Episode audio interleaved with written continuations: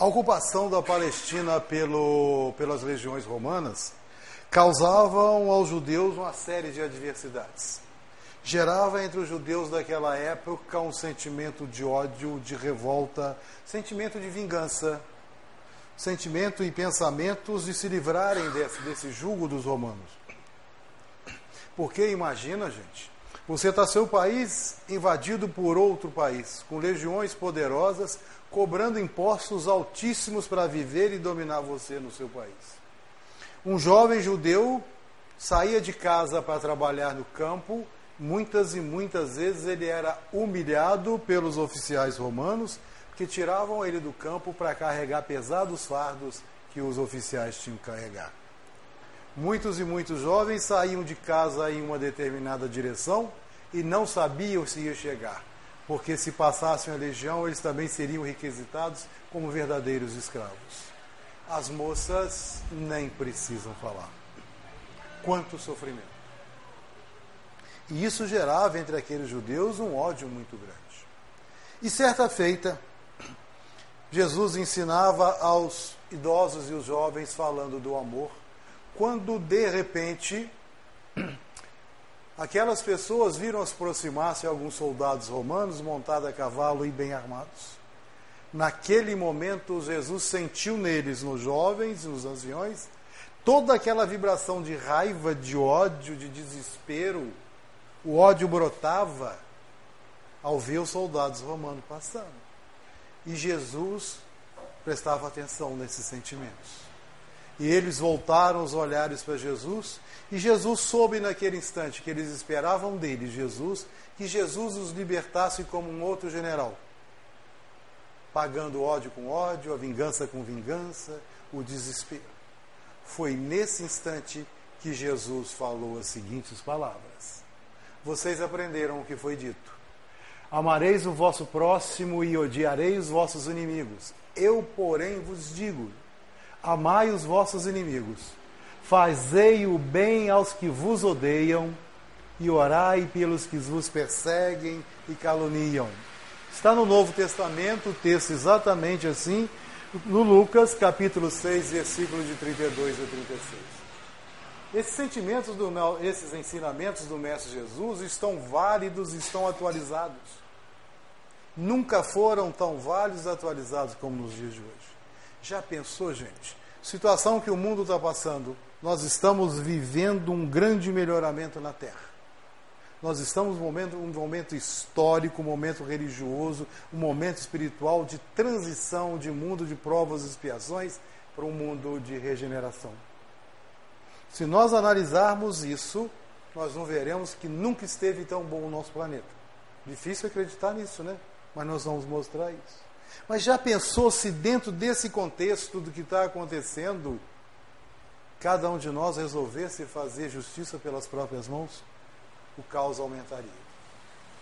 E quando a gente fala que o mundo nunca esteve tão bom, é porque as nossas luzes aumentaram. Nós, não importa espíritas, católicos, protestantes, evangélicos, ubandistas, não importa. A espiritualidade está abrindo a luz dos nossos olhos, da nossa mente, e nós estamos percebendo com mais clareza o que está acontecendo. A humanidade está melhorando. Juiz de Fora tem quantos? 500 mil habitantes? Desses 500 mil habitantes, será que 490 mil são pessoas ruins? 400 mil são pessoas ruins? Será que é isso tudo? Ou, ou no máximo, no máximo, umas 5 ou 6 mil pessoas, gerando aí 495 mil pessoas, nós somos do bem bons pais de família, bons filhos, boas mães, bons trabalhadores ou não. O que está acontecendo, o que nós estamos enxergando mais, e que nesse instante o, o mal está gritando muito mais alto do que o bem. E isso vai diminuindo, e isso vai consertando à medida que cada um de nós se conserte.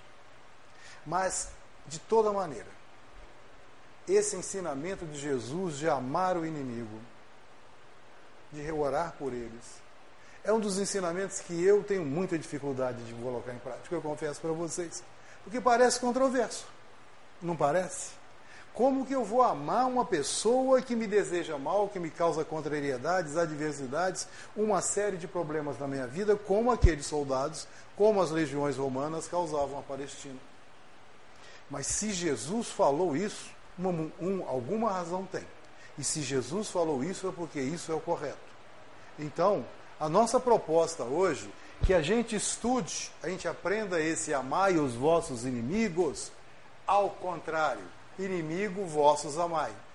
Vamos analisar essa frase de Jesus de trás para frente? Aí nós vamos começar a ter um entendimento melhor do que ele disse.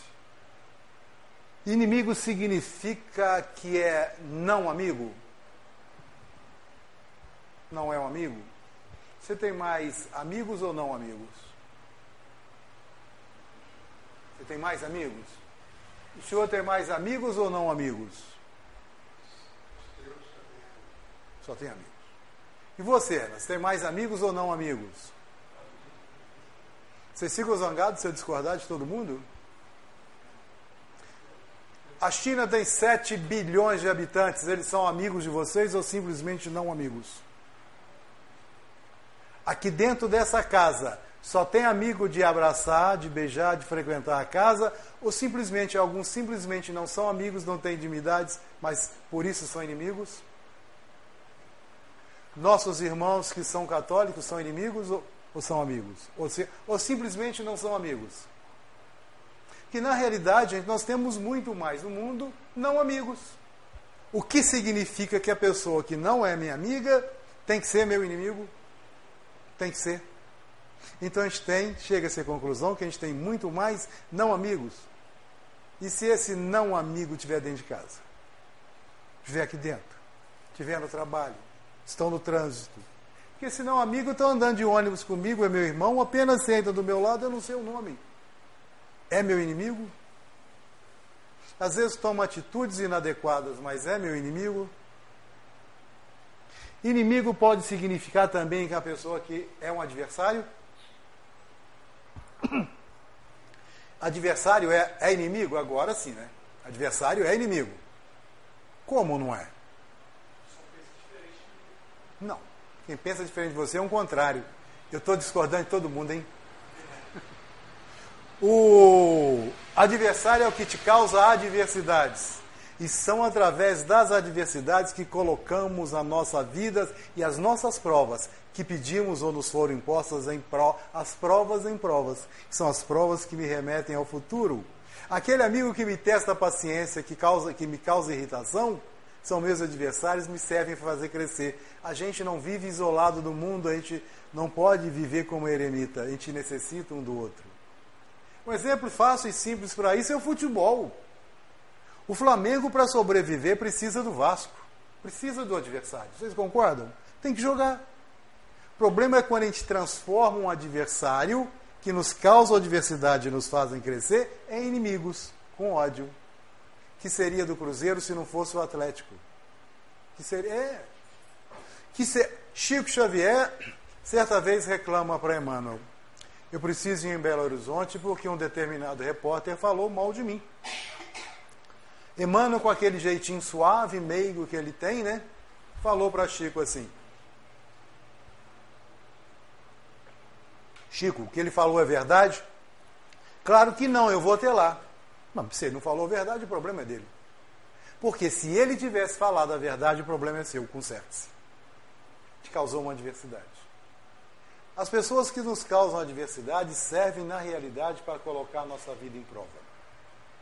Nesse instante, estou lembrando que no Evangelho segundo o Espiritismo, no capítulo 9, lá no item 7, a irmã Rosália fala que a caridade mais importante mais meritória aos olhos de Deus é aquela de perdoarmos as pessoas que Ele colocou no nosso caminho para testar a nossa paciência. E quem testa a nossa paciência nos causa adversidade. É a minha irritação, a minha briga, o palavrão que sai, é onde eu tenho que me consertar. Os adversários não significam inimigo, significam a fase para o meu melhoramento. Mas a pessoa que é contrária a mim é meu inimigo? Ah, é sim. Ele não tem minha religião. Mas nossa.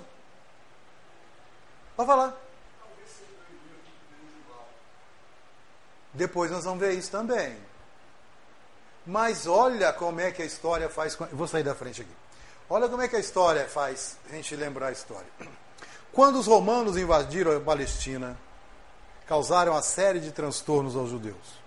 E os cristãos, aqueles que já estavam convertidos para Jesus, começaram então a invadir Roma, morar em Roma, para estudar o Antigo e o Novo Testamento e os ensinamentos de Jesus, eles viraram catecúmenos, porque se escondiam nas catacumbas nos cemitérios. Porque eles, se fossem descobertos, eram perseguidos, açoitados, alguns eram também colocados na cruz para morrer. Mas quando nós cristãos Quantos daqui podemos ter vivido naquele tempo? Tomamos o poder em Roma, fundamos uma igreja. Jesus fundou. Fundou era uma religião, judô. Jesus fundou uma igreja. Igreja quer dizer reunião de pessoas. Vem de eclésias, reunião. Quando nós nos tornamos então o poder, começamos a invadir os outros lugares, como os romanos fizeram com os judeus, com as cruzadas para obrigá-los a ter nossa religião. Jesus fez isso alguma vez? Então, muitas vezes, nos vingamos daquelas pessoas que eram contrárias a gente e necessariamente não são nossos adversários. Jesus tinha inimigos ou simplesmente os analisava e sabia. A pessoa que é contrária, tem opinião diferente da gente, não quer dizer que seja nosso inimigo. Mas tem uma coisa terrível que a gente tem que pensar. A pessoa que te causa contrariedade, que lhe quer mal, e a pessoa que te é nociva, te quer mal, também não é inimigo.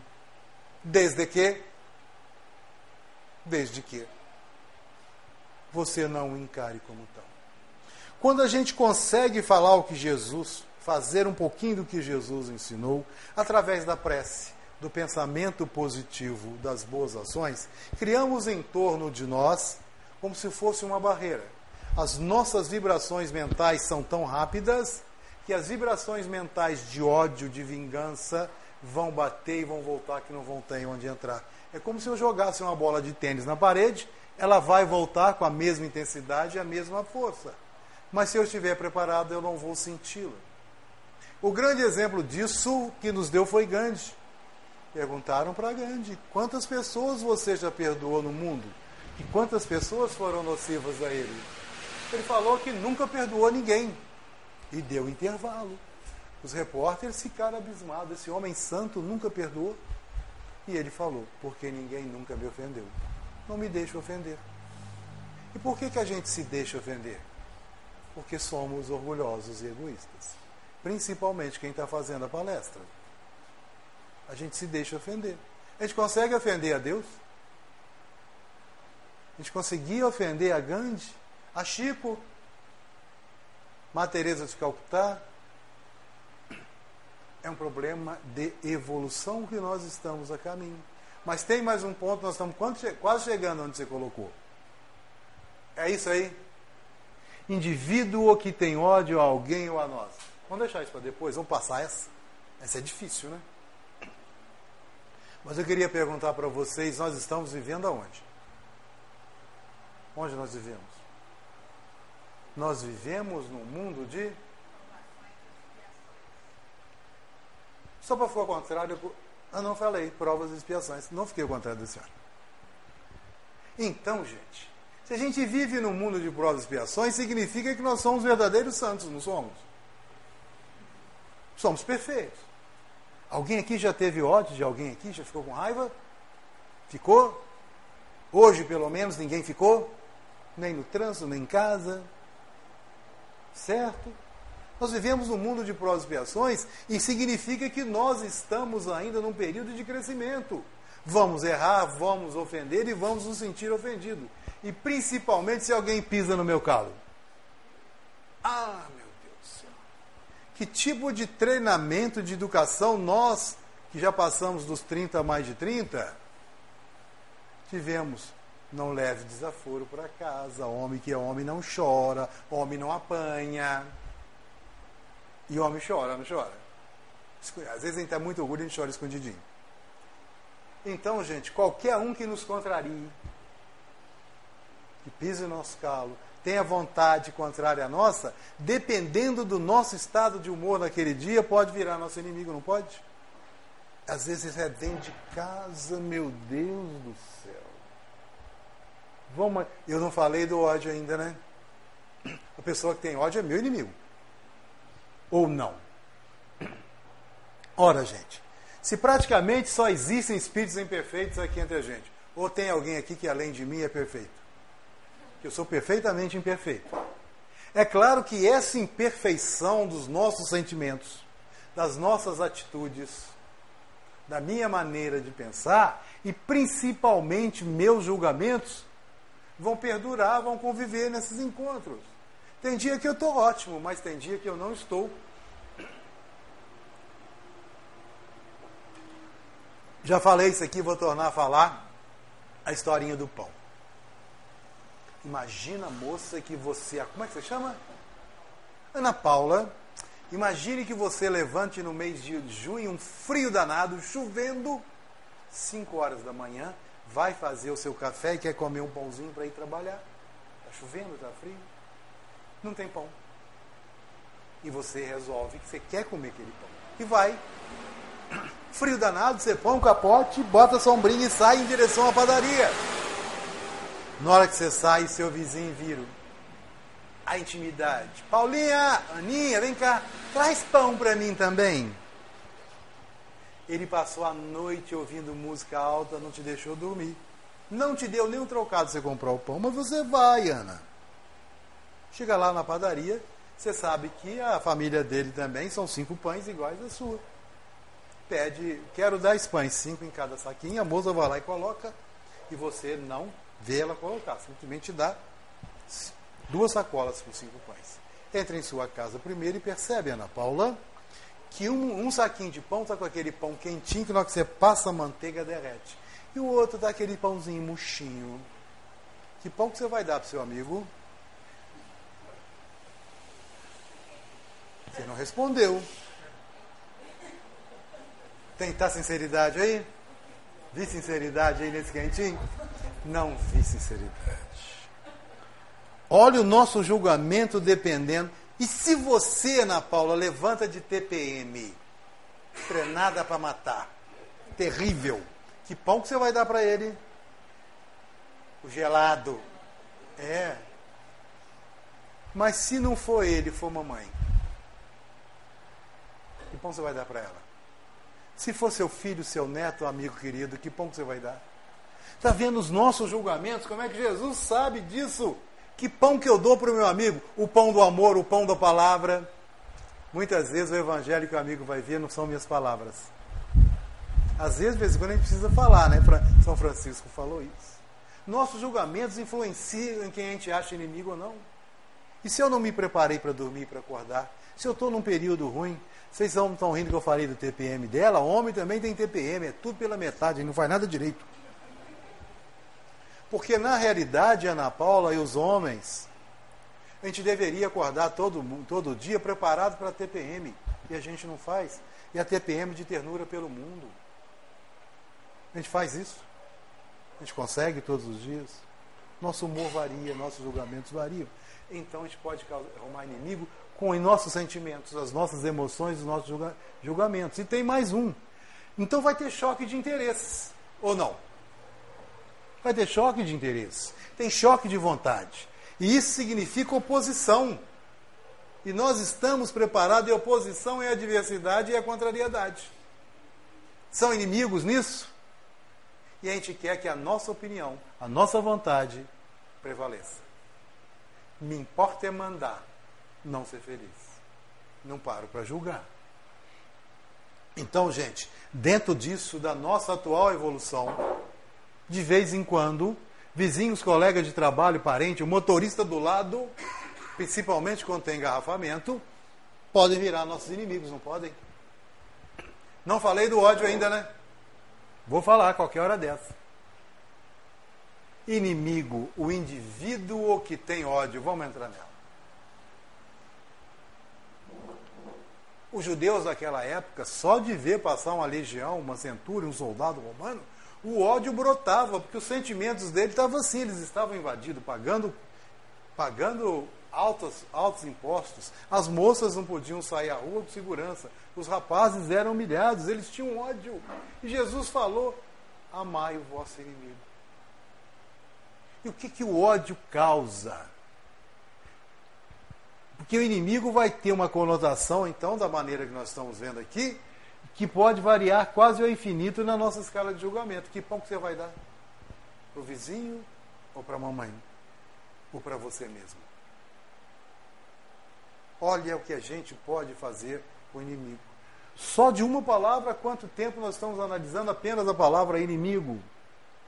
Mas o indivíduo que tem ódio, estou falando agora num ódio patológico, doentio, uma raiva,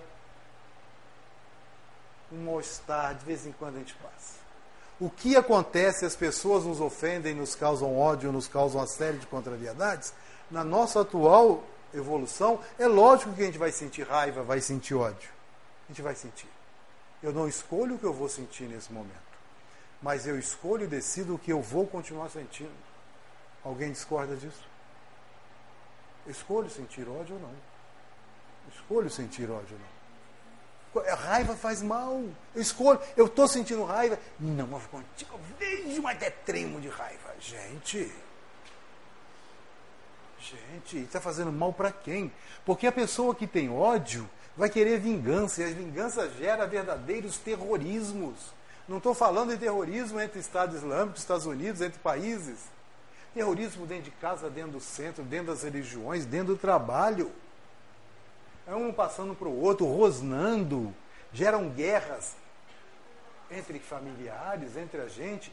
Às vezes não sai tapa, mas sai palavrões, sai ofensas. Geram perseguições. E como invento mentiras, falo e aconteço para prejudicar o outro? E quem que alimenta essas guerras, esse terrorismo, essas perseguições entre a gente?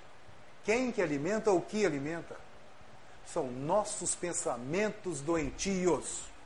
São nossos pensamentos doentios. E são esses pensamentos doentios que estou doente, estou com ódio, que eu me faz ver o outro como inimigo. É esse ódio, esse pensamento doentio que me faz pensar em querer fazer sofrer quem me produziu dano e às vezes nem produziu. Foi apenas uma fofoca.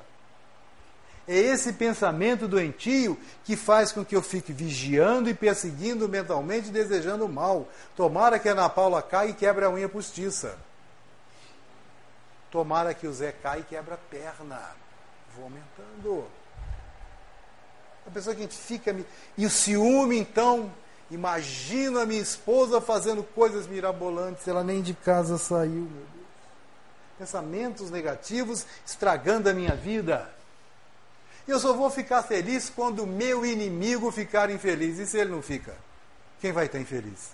Sentir raiva e ódio é ruim demais, a senhora falou? E se ele não fica? Isso é características de quê, gente?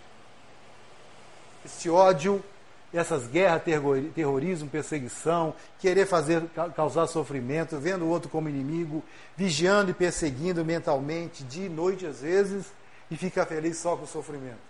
Isso é coisa de obsessor, isso é coisa de obsessão, de auto-obsessão. Aí nós entendemos por que, que o amor liberta e o ódio prende. Eu estou preso a você através de pensamentos doentios e negativos. E quem está sofrendo? Você não está nem aí, tá? E quem está sofrendo? Eu. Nós sofremos. Muitas vezes a gente tem que desviar. Estou descendo a rua de casa, aparece aquele vizinho que eu estou com ódio. Eu troco de passeio. Vou para o sol, me causa transtorno. Tem muita gente que chega e entra aqui assim, e fulano está aí, vai embora. Quem está saindo prejudicado? Quem está com raiva, quem está com ódio. Até aí só falamos de inimigo. Mas ele falou: amai os vossos. Vosso é pronome possessivo. E quando Jesus falou amai o vosso inimigo, amai vossos inimigos, e vosso é aquilo que é seu, que te pertence. Vosso é seu e não dos outros, é inimigo seu particular.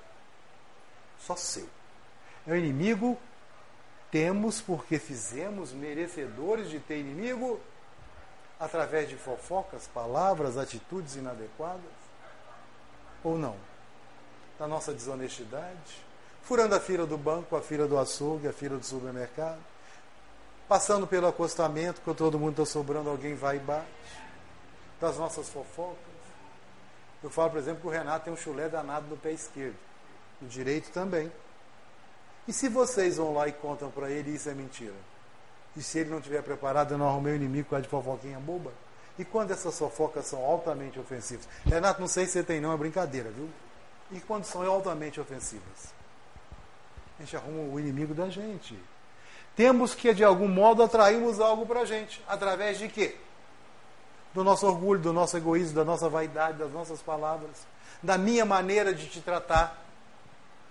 Quantos patrões arrumam empregados inimigos que se acham melhores que outros, se acham seres humanos superiores, através de orgulho.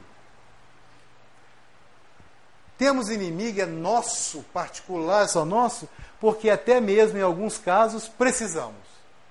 Em outros, desejamos ter recebido esse inimigo. Alguém discorda disso aí? Não é ruim ter que afirmar isso. Às vezes a gente precisa desse inimigo precisa para quebrar o nosso orgulho. Precisa para testar a nossa paciência. A caridade mais importante, mais meritória aos olhos de Deus é aquela de perdoarmos as pessoas que Ele colocou no caminho para testar a nossa paciência. A gente precisa dele para crescer, porque nos causam adversidades. De vez em quando estão dentro de casa, ou não. Estão aqui dentro, ou não. E desejamos Alguém conhece algum caso que a gente deseja ter inimigo? Capítulo 13 do livro Missionários da Luz, tá, título é Reencarnação. E a reencarnação de quem? Segismundo. Segismundo não foi boa bisca na encarnação precedente. Muito menos Adelino e muito menos Raquel. Porque Adelino e Raquel se amavam loucamente se amavam de paixão. E Segismundo acabou assassinando Adelino, porque queria Raquel, e Raquel foi parar em um prostíbulo.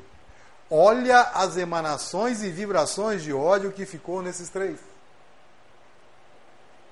Depois de um, cada um depois desencarnaram cada um por sua vez, foram viver a vida. Mas nesse período que eles passaram em erraticidade, Adelina e Raquel chegaram à conclusão que precisavam perdoar e se recompor e pediram que Segismundo viesse através deles como filho. E nós vamos ver a dificuldade para a Raquel, Raquel engravidar. Eles desejavam e precisavam de, do Segismundo para acabar com esse clima de ódio, porque no plano espiritual, já equilibrados, o casal promete receber o Segismundo como filho para necessário ajuste. Mais uma vez nós vemos Muitas vezes a gente deseja e precisa desse inimigo. Reconciliai com o vosso adversário enquanto estáis a caminho. Evangelho segundo o Espiritismo, capítulo 10. E mais uma vez nós vamos ver que a perfeição, o amor, o carinho de Deus conosco é uma coisa fora de série. Porque graças a Ele, a gente tem o esquecimento do passado. Já pensou se um dos meus filhos eu lembro de quem ele foi. Ele lembra de quem eu fui e eu também não devo ter valido nada nas outras encarnações? Está lá um filho de dois, três anos e começa a lembrar, sou filho do Eduardo. O Eduardo era o Zé na outra, fez isso, isso, isso. Primeiro, que transtorno para uma criança onde o cérebro, o físico está sendo formado, vendo as emanações de ódio, de raiva dessas forças deletérias. Era psiquiatra, psicólogo e remédio possibilidade de ir à loucura muito grande. E como eu, como pai, como você, como mãe, amar uma criatura que você sabe te fez parar no prostíbulo. Esses reajustes acontecem dentro da nossa casa. Existem reajustes importantíssimos. É aquele filho mais difícil, o parente mais difícil, que estão lá justamente testando a nossa paciência. Outros não têm nada a ver com a nossa família. Vem para aprender conosco para ensinar. Mas essa pessoa que está nos testando, nós espíritos sabemos que tem um passado, tem um presente e tem um futuro. Vamos aproveitar. É, qual filho que vou. Quem é mãe aqui? Tem mais de um filho? Qual? Tem algum filho que vocês amam mais? Tem. aquele que precisa mais naquele instante. É filho que a gente ama mais. Concorda? Ele eu me dedico mais. A gente precisa dele, a gente precisa, a gente dedica mais. O nosso amor está expandindo mais. Os outros estão bons. Esse está precisando mais. E se esse filho que mais precisa é o meu reajuste, e eu sou o reajuste dele, o amor aumenta, eu me dedico mais. Acontece ou não acontece? A gente não percebe a perfeição de Deus em colocar essas pessoas no nosso caminho, já estavam em reencarnações passadas. Inimigos que a gente precisa e deseja ter, que pedimos. E se, e se vieram, porque nós temos o apoio e a capacidade para resolver o problema. Deus dá o frio conforme o cobertor. Nós podemos. Aí vão das nossas provas e expiações. A expiação me remete ao passado, as minhas coisas, meus atos inadequados ao passado. Está dentro de mim, vem de dentro para fora. Eu preciso dela. As provas me remetem ao futuro e vêm de fora para dentro. É o filho problemático, o vizinho problemático, são os, são, são os acontecimentos da minha vida. Eu tenho que vencer. Vamos mais um pedacinho? Existe um inimigo terrível que eu não falei até agora. Te respondeu sobre o ódio até agora? Tem um inimigo terrível que a gente faz. Quando a gente é o inimigo da gente. A venerável Joana de Ângeles, no livro Jesus e Atualidade, ela vai colocar exatamente assim. Eu tirei exatamente como ela escreveu. Sufocado pela falta de humanidade, o homem, a mulher também, busca refúgio, tremendo enfrentar-se. Busca refúgio na droga, no cigarro, nas drogas lícitas ou ilícitas. Busca refúgio se escondendo do mundo. Busca refúgio criando doenças para si mesmos, doenças fantasmas. Temendo enfrentar-se, temendo o autoconhecimento. Permanente, permanece na multidão, sofrendo insuportável solidão. Todo mundo conversando, está sempre isolado, não conversa. É a pessoa revoltada consigo mesmo e com a vida. São aquelas pessoas que são revoltados de pijama.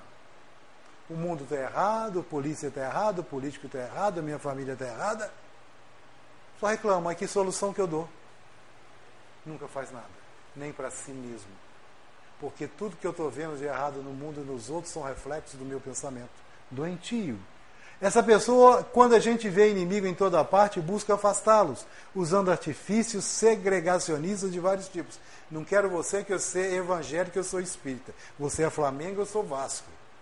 Você é alto, eu sou baixo. A gente começa a inventar desculpas. Você é chato, eu não suporto. Não dá chance para a pessoa. E a gente está sempre infeliz.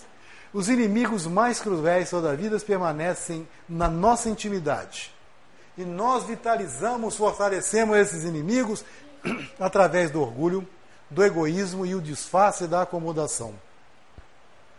Na questão 913 de O Livro dos Espíritos, Kardec perguntou para os imortais qual a origem de todos os vícios. Vocês lembram a resposta? Examinai todos os vícios e verei que eles vêm do egoísmo a gula, o sexo, a mentira e tudo mais vem do egoísmo, porque o egoísmo quer tudo para si, quer tudo para si. E eu que mereço tudo, esquece dos outros. O egoísta tem atitudes bobinhas que ninguém nota, não levanta nem a tampa do vaso. Não sou eu que vou sentar. Isso é egoísmo. É falta de educação e egoísmo. O egoísta não lava o prato que come. A mulher lava, a empregada lava. Coisas pequenas e as coisas grandes. O egoísmo, a pessoa egoísta acaba se afastando e sendo afastada da sociedade que ninguém suporta. A gente vira inimigo da gente mesmo. Isso é um estudo prolongado para uma próxima vez. Por fim, Jesus falou: Amai-vos. Alguém já parou para imaginar Jesus falando para aquelas, para aqueles, aquelas moças, rapazes e os, e os anciões que estavam com ele? Ele falou assim: Por favor, Ana Paula, você ama o seu inimigo? Ele falou assim. Você deve amar seu inimigo. Falou assim. Eu colocou o dedo. Ah, você é seu inimigo. Imaginaram Jesus falando com firmeza e com ternura? Amai, eu, porém, vos digo: amai vossos inimigos. Agora a gente começa a entender o que Jesus falou, porque é um ensinamento muito difícil para mim. Amai. A Bíblia coloca para gente alguns. Todas essas palavras estão vindo da psicologia moderna, da psiquiatria moderna, já existem, já existiam no Antigo e no Novo Testamento. A Bíblia, os ensinamentos da Bíblia já nos colocam o amor em quatro situações especiais que eu tirei. O primeiro ensinamento que a Bíblia coloca para a gente é no amor eros, baseado na atração física. Tem alguma coisa errada? É natural? Coloca o amor estonge, que é a afeição familiar. Quem aqui não tem esse amor? Nosso polo familiar, nossa célula, nosso porto seguro, a nossa afeição está na família. O amor filos de fraternidade, amor recíproco. Está acontecendo isso aqui? A gente consegue ter amor recíproco pelos amigos e pelos não amigos? Que a gente tem muito mais? Esse tipo de amor. Mas a nossa intenção não é comentar esses tipos de amor é comentar o amor que Jesus colocou à nossa disposição. O amor que se baseia na minha escolha. Nós conversamos aqui já já. A pessoa faz o que faz, me faz raiva, me faz sentir ódio, eu sinto. Continuar a sentir a escolha minha, é meu da minha decisão. O amor que Jesus colocou à nossa disposição, o amor do amai os vossos inimigos, é o amor ágape, é um amor incondicional, é um amor que não exige nada de ninguém, não quero nada a troca. Porque é um amor que está baseado no meu comportamento e não no sentimento. Vira a diferença? A minha maneira de falar, de agir, as minhas emoções não estão no meu sentimento de amor, e sim no meu comportamento.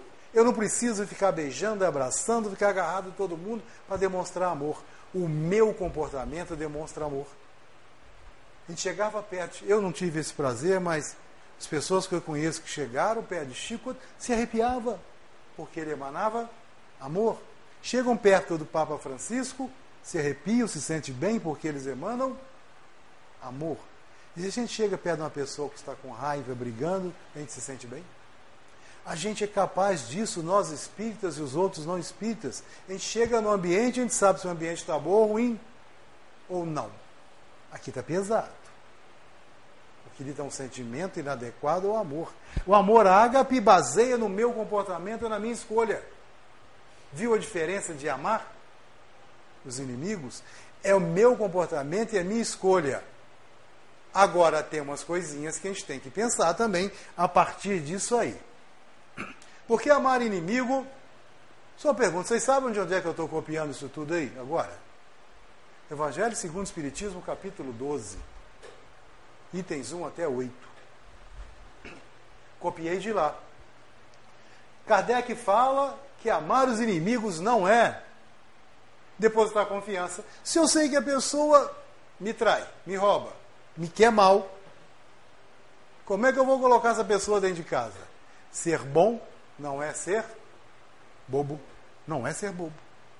Mas o amor ágape é meu amor comportamental de não excluí-lo. Mas vou ficar de olho. Que ele pode me fazer mal a qualquer momento. Mas não excluo. Não gero no meu coração um ódio que vai ficar. Quem vai ficar doente com esse ódio? Euzinho aqui. Não é conviver no mesmo ambiente, todo dia, o tempo todo junto. Fulano, eu, eu fulano é meu inimigo, eu estou aprendendo a amar, vou ficar com ele. Eu sou capaz. Quando eu saio na chuva, a chuva molha. Quando ele sai na chuva, a chuva molha o santo e o pecador. Eu estou capaz de viver isso? Bom dia, boa tarde. Mas vamos deixar as coisas irem acontecendo a seu tempo? Os imortais falaram para Kardec exatamente isso.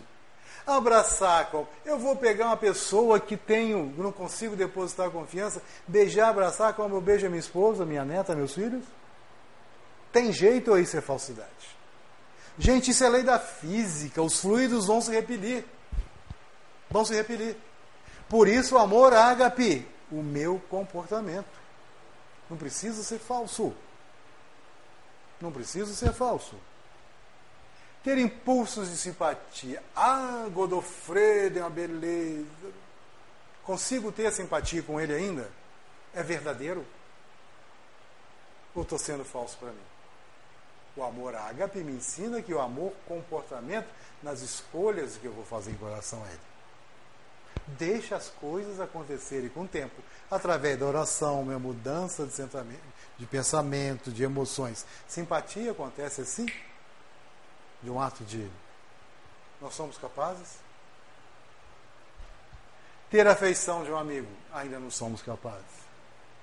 Olha o que Kardec fala não é forçar para que não haja diferença entre eles, agora não mais inimigos, a gente serve, e os amigos a gente ama. Há diferença, a não ser que ele seja uma pessoa completamente falsa. Há ou não há? Não é conto da Carol cheia. Mas se amar os inimigos não é isso, o que, que é? Logo seguinte, Kardec coloca para nós que amar o inimigo é não se opor à reconciliação. Ah, desculpa, Renato, mas eu te ofendi, fui mal. Você me desculpa? Desculpa. Mas eu sou useiro e vezeiro continuar ofendendo, fazendo as coisas erradas. Você não se opôs à reconciliação, mas, mas não vai ficar de olho em mim? Ser bom não é ser bobo, mas não preciso me opor à reconciliação.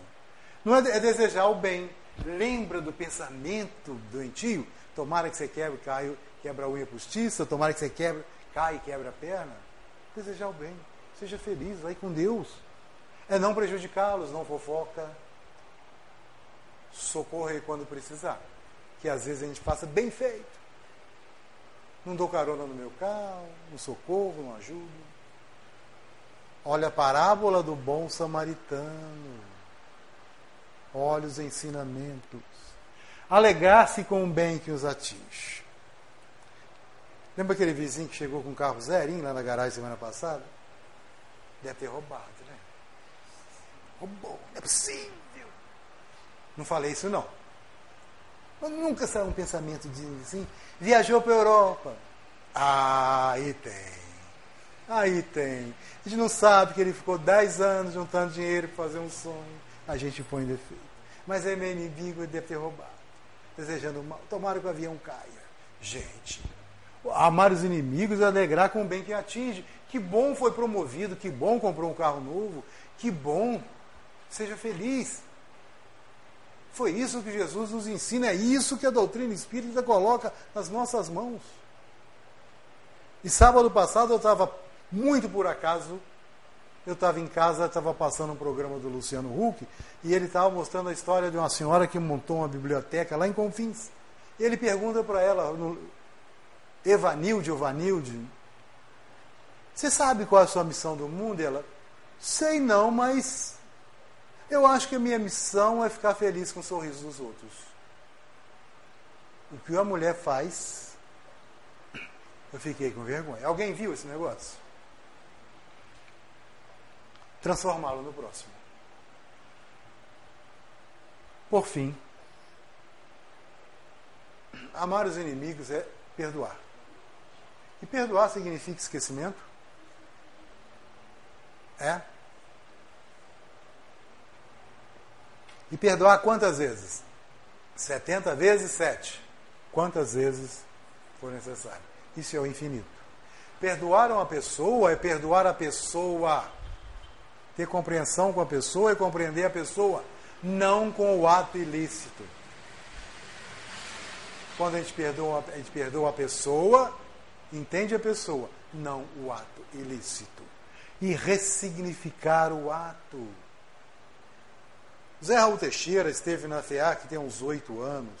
Eu acho que eu já contei essa história aqui, mas vou contar outra vez. E eu estava bem na, na frente dele e eu não esqueço a história. Ele conta que aquela menina lá na Bahia, desde criancinha, de quatro anos, ela já era uma virtuosa no piano e, e tomou um gosto pelo piano, pela música, isso desde criancinha. E com o passar dos tempos, ela entrou para o Conservatório Municipal de Música lá em Salvador E cada vez mais ela se tornava mais virtuosa no piano. E o sonho dela era tocar piano como ninguém. E se preparava, estudava. Foi virando mocinha, 17, 18 anos. Fica sabendo que a Orquestra Sinfônica de Berlim ia estar em Salvador. E ia ouvir alguns pianistas. Ela falou: Mãe, mamãe, vamos lá, eu quero ser ouvida por eles. Conseguiu, com muito custo, muito sacrifício, depois de horas na fila, se inscrever para fazer, para se apresentar para o maestro e para a Orquestra Sinfônica de Berlim. Chegou a grande noite. O teatro Castro Alves, eu acho que chama lá Castro Alves o teatro, lotado. Várias daquelas moças e rapazes se apresentaram e finalmente chegou a vez dessa moça.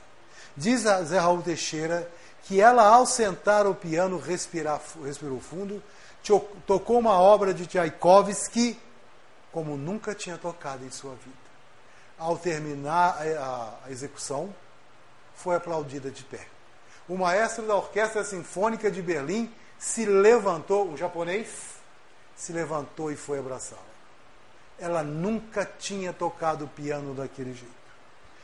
E deu a ela um anel de ouro com brilhantemente. Falou: Você é a melhor. Você vai para Berlim e você vai estudar piano um dia você será uma das pianistas da nossa orquestra. Gente, ela foi para o camarim abraçada pelos pais, pelos amigos e chorou aquela emoção. E de repente essa moça sentiu necessidade de ficar só, colocar para fora, que já pensou, a vida dela foi isso. Se preparou a vida dela curta, 18 anos para isso. E atravessou, foi para uma praça em frente ao teatro. E olhava o anel. Meu Deus, ganhei. Nesse instante chega um rapaz, perdeu, perdeu, ela, não, é o anel, acabei de ganhar, perdeu, perdeu, ela tentou esconder a mão, o rapaz fez o dedo dela para tirar o anel, torceu de tal jeito, levou o anel dela. A única solução foi tirar o dedo. Foi para o hospital, tirou o dedo dessa moça. Gente, essa moça passou uns dias no hospital, que não é fácil cirurgia de dedo foi para casa, olhava a mão sem dedo, ela queria perdoar, mas esquecia. Estava faltando um dedo. A vida dela estava jogada fora, porque ela não poderia, ela conseguiria tocar piano daqui uns tempos, mas não a, com, vir, com a virtude necessária para enfrentar uma orquestra sinfônica. A vida dela estava desgraçada. Mas aquele rapaz fez o que fez. O acontecimento traçou uma divisória na vida dela ela tinha que tomar duas decisões. Ou continuar guardando o ódio daquele rapaz fechado dentro de casa, olhando para o dedo que faltou, ou ressignificar esse fato. É o que a maioria de nós não faz. Ressignificar os atos que acontecem na nossa vida. E que fez ela. Gente, eu estudo música desde os quatro anos de idade.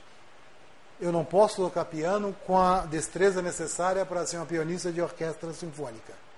Mas eu posso ser maestro ou maestrina, qual que é o correto? Ou os dois, não sei.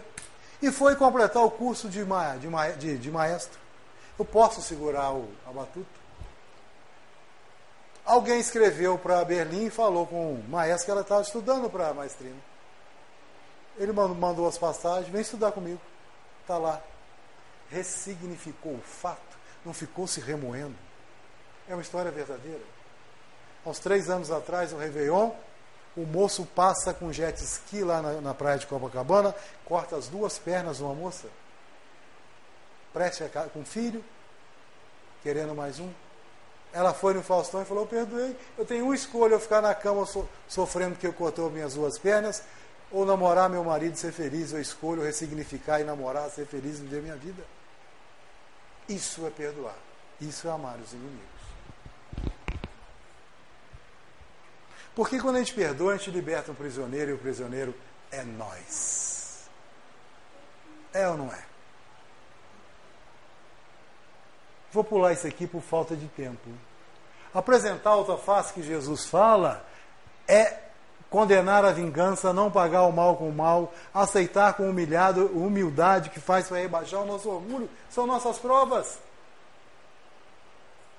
A teste das nossas paciências Há mais coragem em suportar um insulto do que tomar uma vingança. Está lá no item 8. E Kardec fala: maior glória advém para a gente de ser ofendido do que ser ofensor. Quando a gente é ofensor, a gente é doente. Maior glória é suportar pacientemente uma injustiça do que eu causar injustiças aos outros. Olha só, isso é perdoar. Isso é apresentar outra face. Eu queria terminar no, nossa, nossa conversa hoje com o círculo do amor. E é uma história verdadeira. E é uma história verdadeira. Aquela senhora muito rica ganhou do filho um carro último tipo. E há alguns anos ela não dirigia. Foi na garagem, pegou o carro, ligou o carro e saiu andando. E como ela ainda estava insegura, resolveu ir para um bairro mais distante, tipo local mais distante, onde não tinha trânsito. E se distraiu dirigindo aquele carro, quanto tempo, feliz que o filho tinha dado esse carro a ela. E de repente escurece, começa a chover, o tempo muda, chuva forte, frio, ela se vê perdida porque se distraiu dirigindo e passa em cima de alguma coisa que fura o pneu. Ela desce do carro para ver aquela chuva muito forte, se ensopa toda e olha o pneu furado. E ela pensa: Meu Deus, não tenho força para tocar o pneu, nem mesmo sei onde fica o step. Se fechou no carro, triste. Eis que de repente ela vê indo em direção do carro um rapaz mulato com uma enxada nas costas. E ela pensa assim: ainda por cima vou ser assaltada. Rica, pretensiosa, orgulhosa e preconceituosa. Chega o rapaz. Senhora, estou vendo que o pneu está furado, me empresta a chave. Ela abre a porta tremendo de frio e mais de medo. Agora ele vai abrir, vai fazer. Tomou a chave, fecha que está chovendo. Foi lá, debaixo de chuva, abriu o porta-mala, tirou o pneu, o step. E na hora que ele ainda estava tirando o pneu com a roda, roda de, chave de roda, a chave voltou, deu um corte imenso na mão ele tirou a camiseta, enrolou na mão para o sangue estancar o sangue, tirou o pneu furado, colocou o novo, pegou o pneu furado, colocou no porta-malas, arrumou tudo direitinho e vira. Senhora, estou vendo que a senhora está molhada, cansada. Se a senhora andar um pouquinho logo ali na frente, à sua direita tem um posto de gasolina e lá tem uma borracharia. Enquanto a pessoa conserta o seu step, a senhora pode entrar, que tem um restaurantezinho muito simples e limpo onde a senhora pode se secar e se proteger melhor. Ela vira, via na mão na bolsa, quanto que eu te pago, moço? A senhora, eu não fiz isso por dinheiro, eu fiz por amor. Mas se a senhora quiser realmente me pagar, só faça uma prece para mim. Meu nome é Brian. E foi embora. A senhora ligou o carro, seguiu as orientações e chegou no tal posto de gasolina. Chegou, enquanto o carro estava, o pneu estava sendo consertado, ela se meio com nojo, meio assim, entrou no restaurantezinho e viu que realmente era limpinho.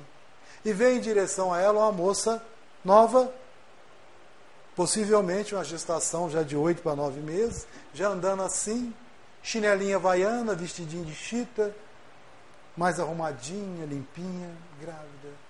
Ah, senhora, a senhora está toda molhada. Pera um minutinho, foi lá, pegou uma toalha branquinha. Essa toalha é minha, está limpinha, só pode ir ao toalete se refrescar e se secar, que a senhora está, pentear o cabelo, tudo, senhora está muito molhada. Enquanto a senhora foi ao toalete, essa moça grávida foi à cozinha e passou um café bem fresquinho para ela, colocou num bule, chegou na mesa com a toalha limpinha e colocou lá a xícara, o café e uma coisa de açúcar. E a senhora, a senhora voltou, a moça falou para ela: tem um café quentinho para a senhora ali e foi para a cozinha terminar os afazeres dela, que já estava quase na hora de fechar. A senhora sentou e tomou o café que ela fala foi o café mais gostoso da vida dela. E pensou: gente, eu sou milionária. Meu filho é um homem milionário. Me deu um carro. Uma pessoa pobre de inchada que eu tive preconceito consertou o meu pneu. Chego, trocou meu pneu. Chego aqui, essa mocinha pobre me trata com uma caridade grande e coloca um café fresquinho. Alguma coisa de bom tem nesse mundo. E resolveu ir embora. Pegou o envelope, colocou algumas notas dentro do envelope e deixou escrito no envelope: Para você, moça grávida. Se levantou, pegou o carro, foi embora. De repente, a moça grávida sai lá da cozinha. Ó, oh, ela foi embora, nem pagou o café. Ah, também tem problema não, um cafezinho só. E foi limpar a mesa. Chega a ver o bilhete no envelope. Para você, moça grávida. E abre o envelope, tinha quantia expressiva em dinheiro. Ela fechou a porta, fechou, fechou o restaurantezinho que ela trabalhava, abriu a sombrinha e foi para casa e tinha que subir uma ladeira. Subiu a ladeira. Chega em casa, encontra o marido cochilando, ouvindo uma música no rádio. Vira para ele e fala: Brian, meu amor, temos o dinheiro do berço. Por que isso, gente? Ao contrário do círculo de inimizade e de ódio, se chama círculo do amor. Porque a vida é assim, um círculo. A gente transmite, e a gente transmite e volta para a gente. A escolha é nossa. Eu coloquei essa menina de vestidinho de chita, chinelinha havaiana, porque está no Brasil. E essa história verdadeira aconteceu com Nancy Cole, filha de Nat King Cole, nos Estados Unidos. Assim, que Jesus nos ensine e nos ampare para o círculo da nossa vida, que a gente consiga transmitir paz e amor. Agradeço a atenção. Obrigado, gente.